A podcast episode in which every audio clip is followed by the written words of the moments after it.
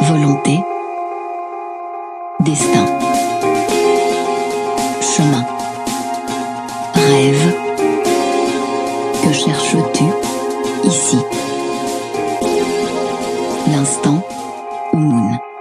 Il est intéressant de noter que quand nous lisons un article, une information dans un magazine ou sur notre écran, il y a une voix intérieure qui dit et formule ce qui est écrit. Nous cherchons rarement à savoir qui est l'auteur et donc celui qui fait parler notre voix intérieure. Prêtez-lui attention. Quelle est cette voix qui énonce le texte à l'intérieur de votre pensée? Est-ce un homme, une femme, un adulte, un vieillard, un enfant? Non, c'est toujours la même voix qui parle. En fait, selon toute vraisemblance, vous pourriez lire n'importe quel texte dans un magazine, ce sera toujours la même voix qui s'exprimera en vous. Est-ce votre propre voix? Difficile à dire, car même dans un enregistrement, il y a de fortes chances qu'elle vous dérangera et que vous objecterez. Cette voix n'est pas ma voix. En fait, c'est le magazine qui parle, c'est l'écran qui proclame, affirme, juge, propose, insinue. Ce n'est en définitive pas un être humain que l'on imagine en face de soi, et nous laissons ainsi un bout de matière inerte s'emparer de notre voix intérieure et la faire parler pour nous. La voix qui parle dans notre tête est toujours la même et pourtant elle est multiple. Elle aussi participe au jeu de miroir d'une supposée réalité. Nous vivons dans un monde que nous croyons tel qu'il est, alors qu'il n'est guère plus qu'un monde tel que nous le lisons. Dès la plus tendre enfance, le monde adulte nous communique de nombreuses manières comment il convient de voir la réalité. Nous recevons, en même temps que le lait maternel, cette supposition selon laquelle il existe une vérité en dehors de nous, plus grande et plus forte que nous, et que nous avons pour mission de la reconnaître clairement et d'en saisir toute la valeur si nous voulons survivre. Et cette voix, la voix qui parle en nous et pour nous, est son porte-parole. Mais c'est la voix de nos pensées, de notre monde intérieur. Et à quel prix nous pourrions vraiment nous l'approprier? Que faut-il pour qu'elle cesse de dire les paroles des autres et porte notre propre parole, souveraine et unique Le sage nous le rappelle pourtant, dans nos meilleurs moments, nous nous éveillons juste assez pour nous rendre compte que nous sommes en train de rêver.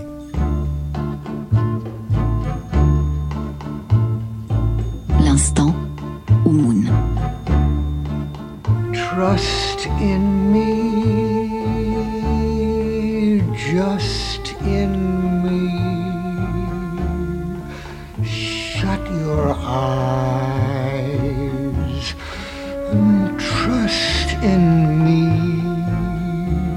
still, please. You can sleep safe and sound knowing I am around. Slip into silent slumber, sail on a silver surely your senses will cease to resist. Trust in me, and just in me.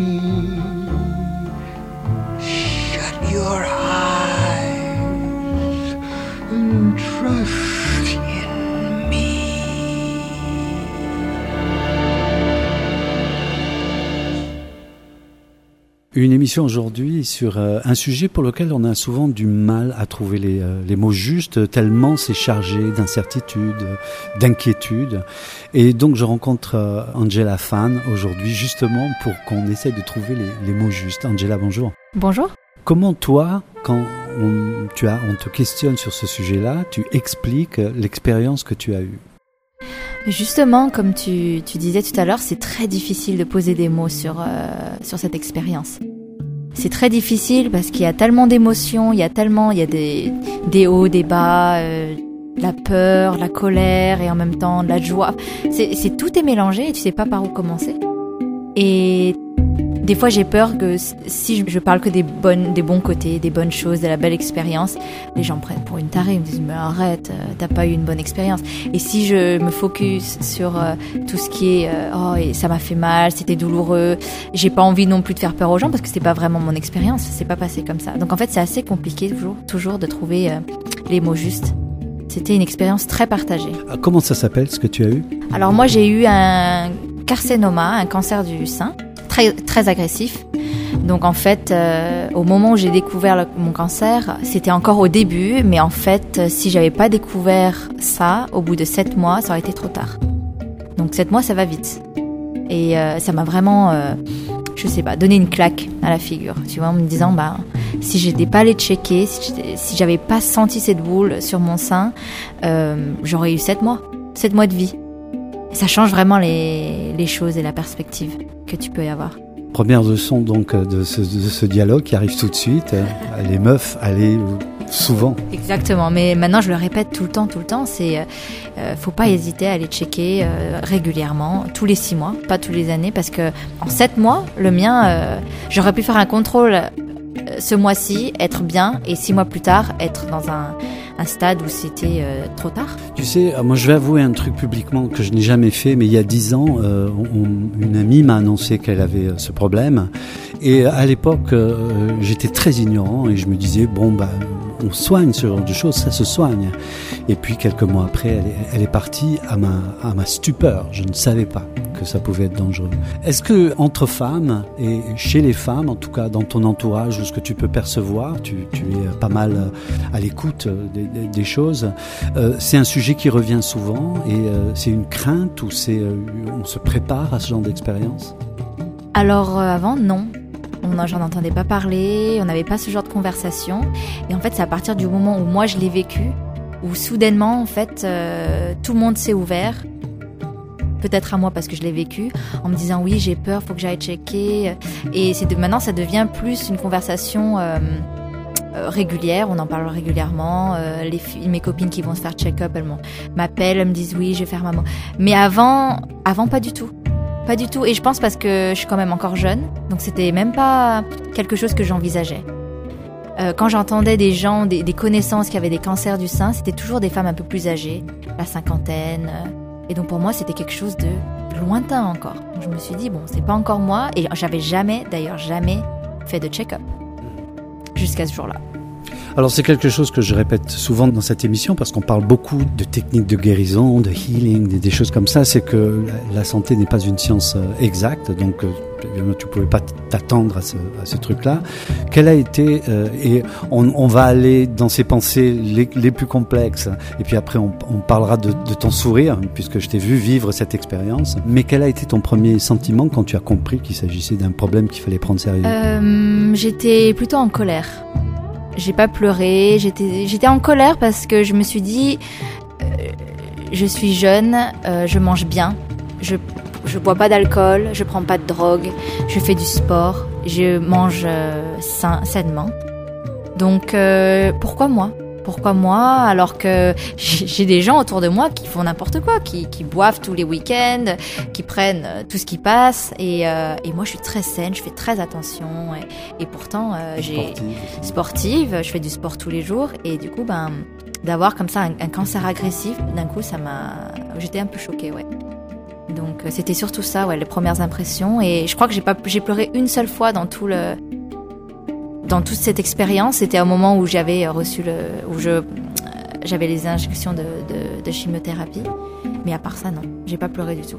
Quand tu euh, te dis bon, il fallait que tu prennes les choses en main et que tu ailles chercher toutes tes ressources, en plus de celles qui existent dans la médecine, disons euh, traditionnelle allopathique, je suppose, te connaissant, que tu as été aussi chercher d'autres ressources. Mais euh, est-ce que tu as eu des craintes par rapport euh, ben, à ce qu'on propose, la chimiothérapie, la, radiothérapie et tout le processus qu'on t'a expliqué que tu allais devoir euh, mettre en place? Quelle est pour toi la première ressource que tu allais chercher pour te défendre de l'ennemi qui t'habitait?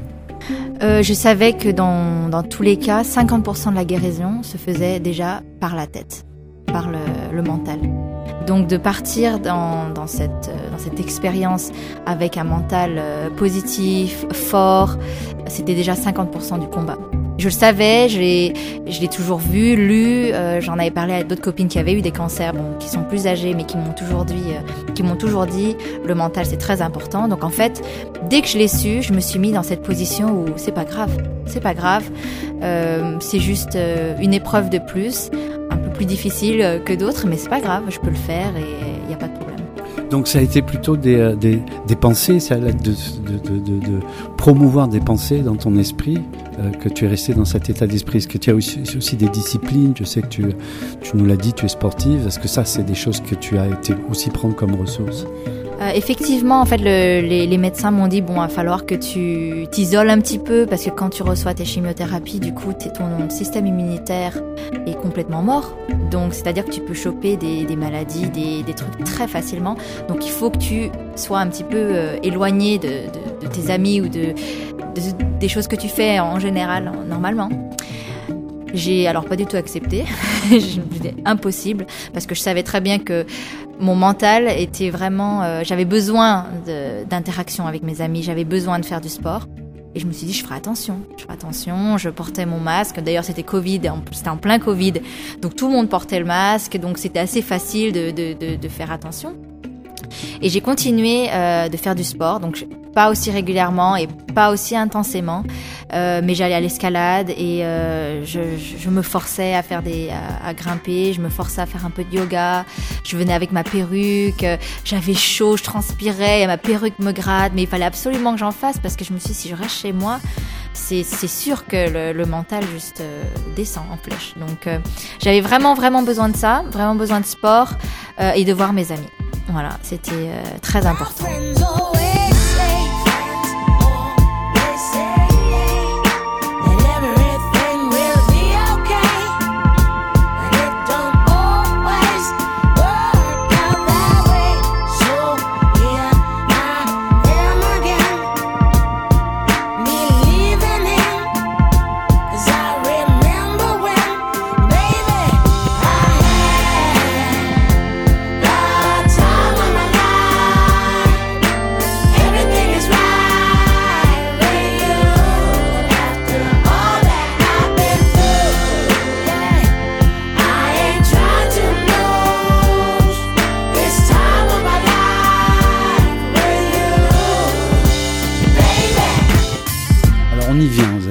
Que euh, c'est une des raisons pour laquelle je pensais que c'était vraiment intéressant de te parler, c'est que tu n'as pas euh, tabouifié euh, cette expérience.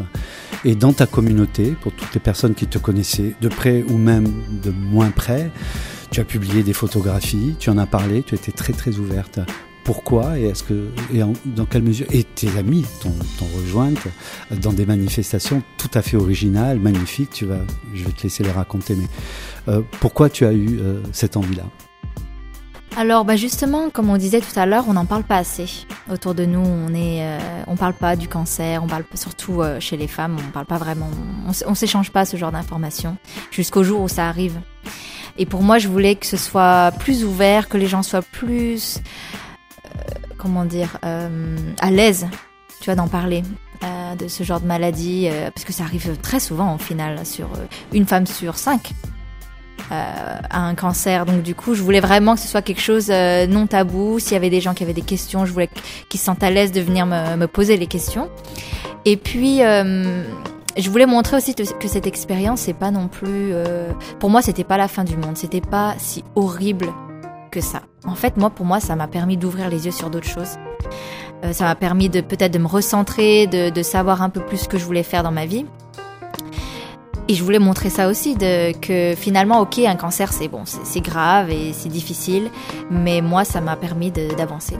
Donc, euh, je le souhaite à personne. C'est vraiment euh, une expérience difficile, mais moi, je suis très contente en fait que ça me soit arrivé. Donc, ça m'a vraiment, ça m'a pas complètement changé parce que je pense que j'avais quand même euh, un peu euh, cet état d'esprit déjà à la base, mais euh, ça m'a permis de vraiment mettre en pratique ce que je, pensais déjà avant. J'ai en tête des photographies magnifiques qui ont été publiées où toi et des amis, des amis proches à toi, vous, vous avez publié avec des très beaux maquillages et tatouages et rasé. Tes, amis se sont rasés la tête en, en- en soutien et j'imagine que c'est quelque chose qui a été important pour toi.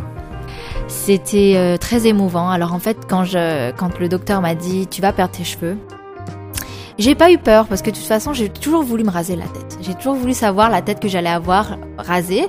Donc je me suis dit bah c'est l'occasion. Euh, je me raser la tête avant que mes cheveux tombent. Donc j'ai décidé, j'ai dit à mes amis, je vais faire une soirée et vous pourrez tous me raser la tête, chacun votre tour. Donc euh, on s'est dit ça et les amis sont venus à la maison, on a fait une grosse soirée, chacun son tour. euh, les amis prenaient le, le- le rasoir et me rasaient la tête. Et j'ai deux de mes copines qui m'ont dit, moi aussi j'ai envie de me raser la tête. Alors j'ai dit non non non, alors là, c'est pas la peine de le faire pour moi. Enfin, on le fait pas pour toi. On le fait parce qu'on a envie de le faire, parce qu'on a envie de te montrer que que on sera belle aussi, que tu seras belle, on sera belle, on sera toutes belles, peu importe les cheveux, peu importe. Voilà, donc euh, ça m'a vraiment vraiment touchée et, et cette soirée-là, en fait, j'ai rasé deux, autres de mes copines et euh, et on a fait ouais un photoshoot pour s'en rappeler, pour se montrer que que même rasé, euh, on, était belles quoi. Parce que pour moi, en fait, pour les gens qui me connaissent, mes cheveux, ça a toujours été une histoire d'amour. Donc j'ai toujours changé de tête tous les deux mois. Les cheveux longs, les cheveux courts, rose, vert, bleu, enfin tout ce que tu peux imaginer. Et c'est un peu ma signature. Angela, elle a toujours, euh, a toujours une nouvelle coupe. Alors là, de perdre tous mes cheveux, c'était quand même perdre un peu euh, une partie de moi. Tu vois, une partie de. Les gens me connaissent avec ça, beaucoup. Donc je me suis dit voilà, je vais perdre mes cheveux. Ça va être, euh, ça va être difficile, mais il va falloir que, que je m'y fasse. Donc j'ai rasé et j'ai appris à, à m'aimer avec les, la tête rasée. C'était pas facile tous les jours, mais euh, mais je suis très contente. Je suis très contente de l'avoir faite. Et d'ailleurs, je veux garder mes cheveux courts. J'adore avoir les cheveux courts. C'est pratique, c'est stylé. J'adore. Donc je suis très contente. Je sais, Angela, que par la suite, tu as fait euh, des recherches, notamment sur euh, essayer de, de- de prendre des nouvelles habitudes, notamment par rapport aux produits qu'on utilise. Est-ce que tu peux partager un peu des, des choses que tu as découvertes ou que tu as Alors, euh, moi, en fait, je me suis aussi posé des questions sur comment j'avais eu ce cancer. Donc, bon, bien sûr, il n'y a pas. euh, c'est pas une science exacte, on ne sait pas exactement d'où euh, ça vient. Mais comme j'avais une, une, vie assez saine, je me posais la question d'où est-ce que ça peut venir? Donc, la, une des premières raisons, c'est le stress. Ça, c'est indéniable. J'avais un stress incroyable à une période de ma vie que je montrais pas forcément parce que je voulais pas que les gens s'inquiètent, je voulais pas que mon mari euh, se, se- se fasse du souci ou mes parents. Donc, je gardais tout à l'intérieur.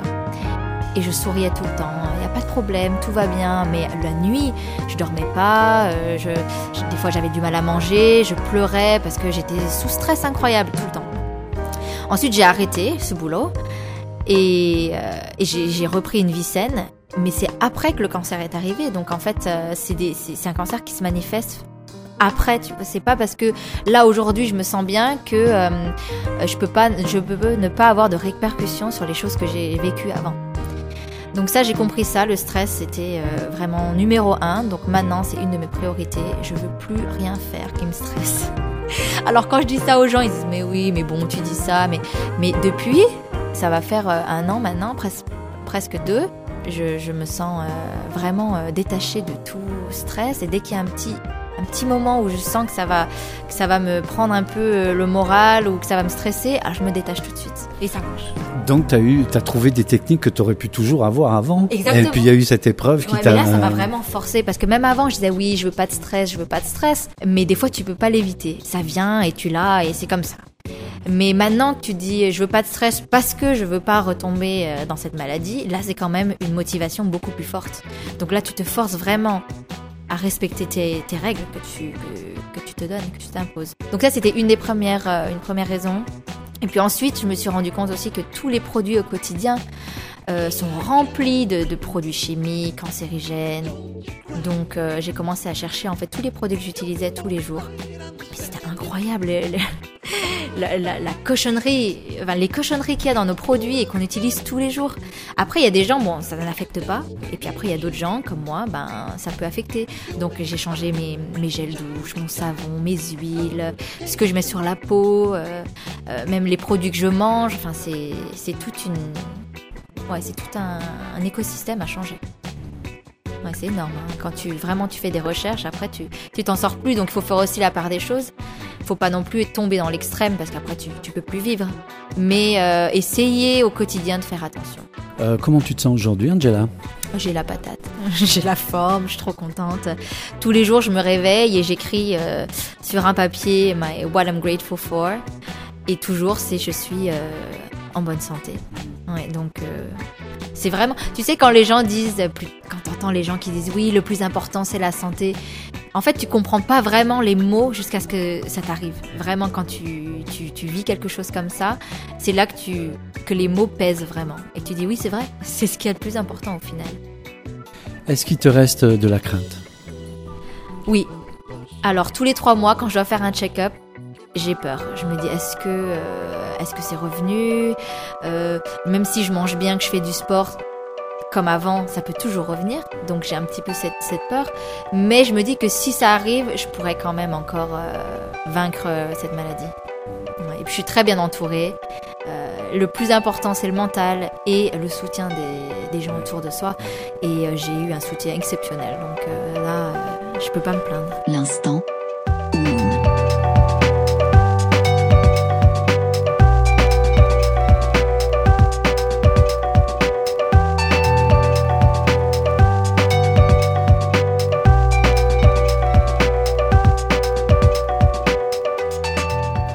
pas séparer ça et c'est pour ça que je t'ai posé la question. Je voudrais bien le redire pour ceux qui nous écoutent ou celles qui nous écoutent. Cette idée que tu as été extrêmement ouverte. hein. Tu vois que tu as pas simplement recueilli le, le- soutien, parce qu'on a tous vraiment pensé avec toi dans, dans cette affaire-là, mais que tu es détabouifié. Euh, Ce truc, c'est aussi la raison pour laquelle on en parle euh, aujourd'hui. C'est euh, l'idée que tu, c'est un, truc qui arrive dans la vie et avec lequel il faut qu'on apprenne à combattre ensemble. Je parlais au début de cet entretien des mots. Alors, qu'est-ce qu'on pourrait trouver comme mot qui soit pas cancer, parce que le cancer, bon, ça a beaucoup de formes, c'est tellement chargé de crainte, de, de, de, de- Qu'est-ce qu'on pourrait trouver comme autre mot? Je sais que je- le, le signe du cancer, le symbole, c'est le petit crabe. Alors, ça pourrait être un petit crabe, mais est-ce que toi, tu as déjà... Cancer, moi. Je lui dis, c'est pas un signe Euh, Un mot qui décrit le cancer Oui, Ou l'expérience ou, euh, Pour moi, c'est life changing. Vraiment, c'est.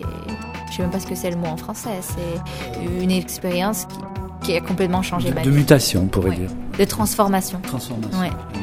Après, t'as des gens pour qui la transformation a été négative. Donc, euh, j'ai des, des amis qui ont eu ce cancer et euh, ça s'est mal passé. Elles ont, elles avaient, elles étaient parties très négatives dans leur tête. Euh, elles se disaient pourquoi moi, pourquoi moi, ah je suis chauve.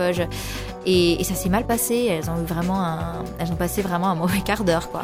Excuse-moi Angela, on n'a pas parlé euh, de la transformation physique aussi. Je crois que c'est important qu'on dise quelques mots là-dessus. Euh, on a parlé des cheveux, comment ça s'est traité euh, au au niveau de la poitrine? Alors j'ai eu de la chance, on a juste fait une, une incision et on a pris la, on a sorti la tumeur, donc j'avais pas besoin de faire une ablation. Mais on en a discuté et j'étais prête à le faire s'il fallait le faire. Oui, enfin je, l'aurais fait de toute façon euh, dans tous les cas, mais euh, c'est vrai que j'ai eu de la chance, on a juste fait une, petite incision et on a enlevé la tumeur. Donc à ce niveau-là, ça allait. Ensuite, les, médecins m'avaient euh, conseillé de manger énormément avant le début de mon traitement parce qu'ils m'ont dit tu vas perdre du poids, tu vas perdre tes cheveux, tu euh, voilà, tu, vas tu pas te sentir très bien dans ta peau, donc mange le plus possible comme ça le moment où ça arrive, tu perdras du poids mais tu seras pas non plus squelettique. Alors, génial, moi j'ai mangé, mangé, mangé, mangé avant mon traitement. J'ai commencé mon traitement de chimio et j'ai pas perdu d'appétit. Je continuais de manger autant et, finalement au lieu de perdre du poids, j'ai pris 5 kilos. Alors j'étais en colère, je te dis pas, j'ai dit au docteur mais attends, j'étais censée perdre du poids, j'ai pris 5 kilos. Euh, et tout le monde disait mais c'est génial. Donc en fait, les gens, même les gens, les gens qui me connaissent pas très bien ou qui ont pas vu mes posts sur euh, mon cancer, euh, des fois je sortais avec des perruques et ils se sont juste dit oh c'est une nouvelle coupe qu'elle a Angela. Ils se rendaient pas compte, ils savaient pas du tout que j'étais malade, euh, c'était pas, ça se voyait pas sur mon visage, euh, rien du tout. D'ailleurs j'étais beaucoup plus grosse qu'avant, donc c'était Angela elle mange bien en ce moment. Donc euh, pour moi ça allait, mais c'est vrai que le matin quand je me levais, j'avais pas de perruque, pas de maquillage, j'étais un peu plus grosse. Et je me regardais dans le miroir, il y a des jours où j'avais envie juste de pleurer. C'est pas moi, je me ressemble pas, c'est horrible, je suis moche. Et c'est vraiment un travail mental tous les jours que je faisais et que je me regardais dans, je m'observais dans le miroir et je me disais toujours, non, ça va, t'es belle. Et au début, je crois, j'y croyais pas, mais je savais que le, justement le pouvoir des mots, ce que ça fait sur euh, sur euh, le corps et l'esprit. Donc je me forçais tous les jours à me regarder dans le miroir en disant non mais ça va, ça va franchement aujourd'hui. Ah t'es pas mal aujourd'hui. Et puis après je me maquille, je mets mes cheveux et puis euh, et puis personne ne voit rien, donc euh, je reprenais ma vie normalement. C'est juste le matin que c'était des fois un peu plus difficile, mais je me forçais justement avec cette routine de toujours me dire que j'étais belle. Et au bout d'un moment, en fait, je me suis dit que si j'arrive à m'aimer comme ça, sans les cheveux, sans les cils, sans rien, je, peux je pourrais toujours m'aimer tout le temps. Peu importe ce qui arrive. Donc euh, c'était une bonne chose et j'ai vraiment appris à m'aimer. Avant j'étais très critique de moi-même. Ah j'ai pris du poids. Ah mais regarde, ah ma lèvre euh, inférieure est plus grand, plus grosse que la supérieure. Ah tu vois, il y avait toujours quelque chose parce qu'on vit dans une société où tout est très euh, dans l'apparence. Tu regardes, tu scrolles sur Instagram et tu vois que des bombasses, tu vois avec les lèvres parfaites, des cheveux et malgré toi, tu te compares. Tu sais, donc euh, c'est malheureux, mais on le fait tous. Et à partir de ce moment-là, je pouvais plus me comparer à personne. J'avais, c'était juste, j'avais plus rien, j'avais plus rien pour me comparer avec ces, ces, femmes-là. Et je me suis dit, si je peux pas m'aimer comme ça, c'est, je pourrais jamais m'aimer.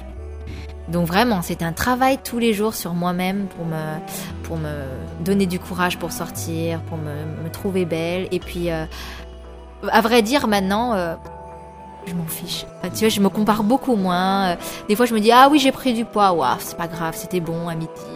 c'était, c'est plus comme ça maintenant et je suis très contente. Donc ça relativise quand même pas, mal de choses. Une dernière question, euh, peut-être un peu un peu grave, mais est-ce que tu as l'impression que tu as été confronté un peu tôt dans, ta vie à l'idée de notre propre finitude, du fait que hein, il y a un moment où on va passer à, à, à autre chose. Mais généralement la vie est bien foutue, elle nous refile ça euh, quand on est bien bien en avance. Euh, Toi, elle t'a mis ça entre les mains euh, assez tôt quand même. Donc est-ce qu'aujourd'hui ça, ça a changé quelque chose en toi? Complètement. Pour moi, je me dis toujours que tout- toutes les choses arrivent pour une bonne raison. Et j'avais besoin de cette claque. J'avais besoin de de sortir de cette enfin tu sais tu, prends des habitudes et tu je sais pas comment expliquer mais en, en général ça allait bien j'ai jamais pensé que j'allais mourir mais il y a des fois où cette, pensée te traverse l'esprit tu te dis ah mais si si si euh, si le traitement se passe mal, si je réagis mal, euh, si je peux mourir, tu vois. Et donc là, c'est vrai que tu réfléchis un peu plus. Et pour moi, c'est arrivé un moment où euh, où j'étais un peu perdue. Je sais pas ce que je voulais faire dans la vie. j'allais bien, mais en même temps, j'allais pas bien. Et puis des jours, j'étais, je me sentais belle, et puis en fait, le lendemain, j'étais déprimée. C'était toujours un, c'était les montagnes russes tout le temps, tout le temps, tout le temps. Et je trouve que cette maladie, c'est arrivé au moment où j'en avais besoin. Ça m'a donné une grosse claque dans la figure. Pour me reprendre en main, en fait. Arrête, mais ça suffit, les, débilités, les bêtises, les pensées négatives. Et, en fait, je suis très contente que ce soit, ce soit arrivé maintenant, dans la trentaine. Parce que du coup, maintenant, j'ai beaucoup de temps. Il me reste encore tellement de temps pour profiter de la vie et de vraiment euh, profiter, vraiment profiter avec les. Euh, sans, sans, les, sans les peurs, sans les. euh, les remarques des gens qui t'affectent, sans te comparer aux autres. Et, et du coup, ça me donne beaucoup de temps. Je réalise pas à 50 et quelques années en me disant, ah bon, bah, il me reste euh, que tant d'années pour profiter. Non, je l'ai réalisé plutôt assez tôt. Donc maintenant, euh, je peux vivre euh, ma vie pleinement. Angela, c'est le principe de ce podcast. Je demande à chacun de mes invités euh, d'exprimer un souhait pour soi et puis pour le monde ou les deux. Est-ce que toi, tu peux penser à quelque chose? Tout de suite, tout de suite, euh, la première chose qui me vient à l'esprit, c'est euh, euh, j'aimerais que ce- cette situation, euh, Covid, euh, tout ça, ne, je peux pas dire que, que la situation s'arrête parce que ça ne s'arrêtera pas, mais qu'on apprenne à vivre avec et qu'enfin on, on vive, on reprenne la vie, on continue de voyager, de, de voir les gens qu'on aime, parce que là ça fait deux ans qu'on est séparés les uns des autres. C'est vraiment euh, du grand n'importe quoi. Il est temps qu'on reprenne un peu euh, la vie. On va tous mourir de toute façon. Donc euh, voilà, donc autant qu'on profite jusqu'à jusqu'à ce moment-là. Merci Angela. Merci à toi.